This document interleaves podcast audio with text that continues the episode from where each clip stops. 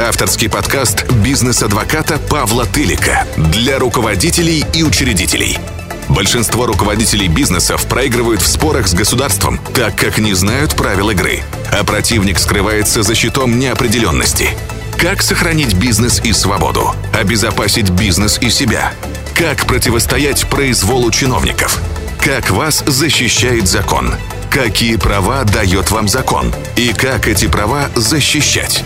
Об этом и многом другом вы узнаете, прослушав подкаст бизнес-адвоката Павла Тылика. Здравствуйте, с вами на связи бизнес-адвокат Павел Тылик. И сегодня мы с вами поговорим о том, о том, как защищаться в рамках уголовного процесса. Ну и один из способов, да, ну, во-первых, конечно же, во всех случаях нужно, чтобы с вами был опытный адвокат. Это вот как бы презюмируется. Без этого, ну, невозможно защищаться. Да и вообще даже закон не позволяет прийти э, в рамках уголовного дела без адвоката. Адвокат, он как бы обязателен для того, чтобы вот э, вы вообще могли пройти через горнило вот этого уголовного преследования. А сегодня мы с вами поговорим об одном из способов, да, как защищаться. Это признание тех доказательств, которые в рамках уголовного дела э, собраны были против вас. Но вот признание таких доказательств недопустимыми, ну, не имеющими юридической силы, попросту говоря. Но при этом, так сказать, есть нюансы. Ну, к примеру, э, в отношении вас был проведен уже в рамках возбужденного уголовного дела обыск вот обыск был проведен, да, исследователь не указал место проведения обыска. Что в этом и место проведения обыска, да, не указал. И, допустим, время окончания обыска с точностью до минуты. Вы подаете в суд заявление о признании такого доказательства, да, вот, э, содержащегося вот в протоколе обыска, да, и суд вам в этом случае откажет, потому что он посчитает, но это из моей практики, да, той, который я уже прошел, да, суд в этом случае легко посчитает э, вот это собранное доказательство допустимым и откажет вам в вашей жалобе. Другой случай, если провели обыск, но не разъяснили вам во время проведения этого обыска ваши права и обязанности. Да, есть еще там другие нарушения, в том числе не указали место проведения обыска.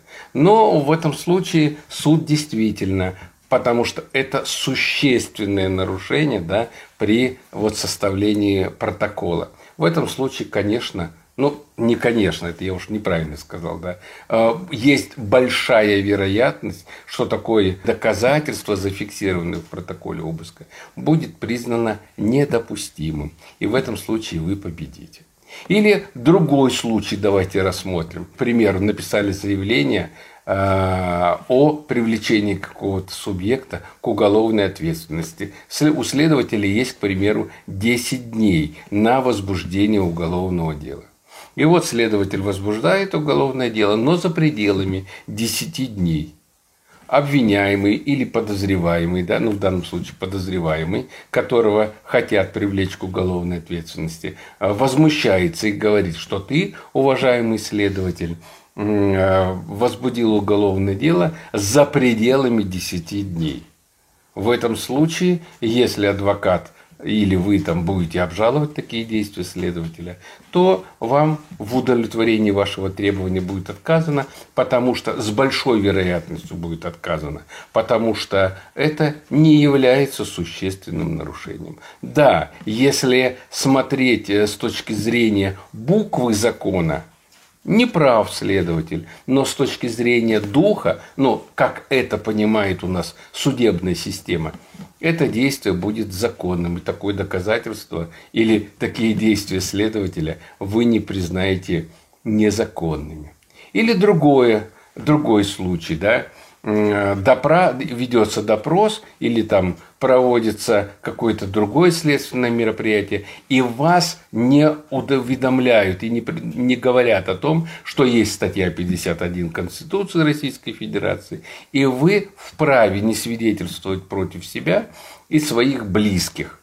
И в этом случае, если действительно это будет отражено в протоколе, что вас не уведомили о содержании статьи 51 Конституции Российской Федерации, такой документ, составленный следователем, будет признан э, недопустимым доказательством, содержание вот в, э, в этом документе ваших показаний будет признано недопустимым доказательством, потому что следователь не предупредил вас о вашем конституционном праве. Это существенное нарушение. Ну и, допустим, я уже об этом рассказывал, да, когда подозреваемого а, сначала допрашивают в качестве свидетеля, а когда допрашивают в качестве свидетеля, то предупреждают об уголовной ответственности за отказ от дачи показаний, за дачу заведомо ложных показаний. Его предупреждают, он вынужден сам все рассказать, все обстоятельства, он боится соврать, он боится сам себя защищать. И, естественно, этот протокол потом ложится в материалы дела. Так вот, э, в этом случае, вот если затем в будущем это лицо, которое было свидетелем, а в дальнейшем его будут привлекать в качестве уже подозреваемого и обвиняемого, то вот этот протокол составленный тогда еще, да, когда его допрашивали в качестве свидетеля, может быть признан недопустимым доказательством. Да, тут есть разные нюансы, но мы сейчас просто вот констатируем факт. А вы вот не опускать руки, бороться, понимать, что вокруг происходит, ну и мое пожелание всегда приглашать э, на такие следственные действия, на любые следственные действия квалифицированного адвоката. На этом у меня все. Всем удачи и пока. С вами на связи был бизнес-адвокат Павел Тылик.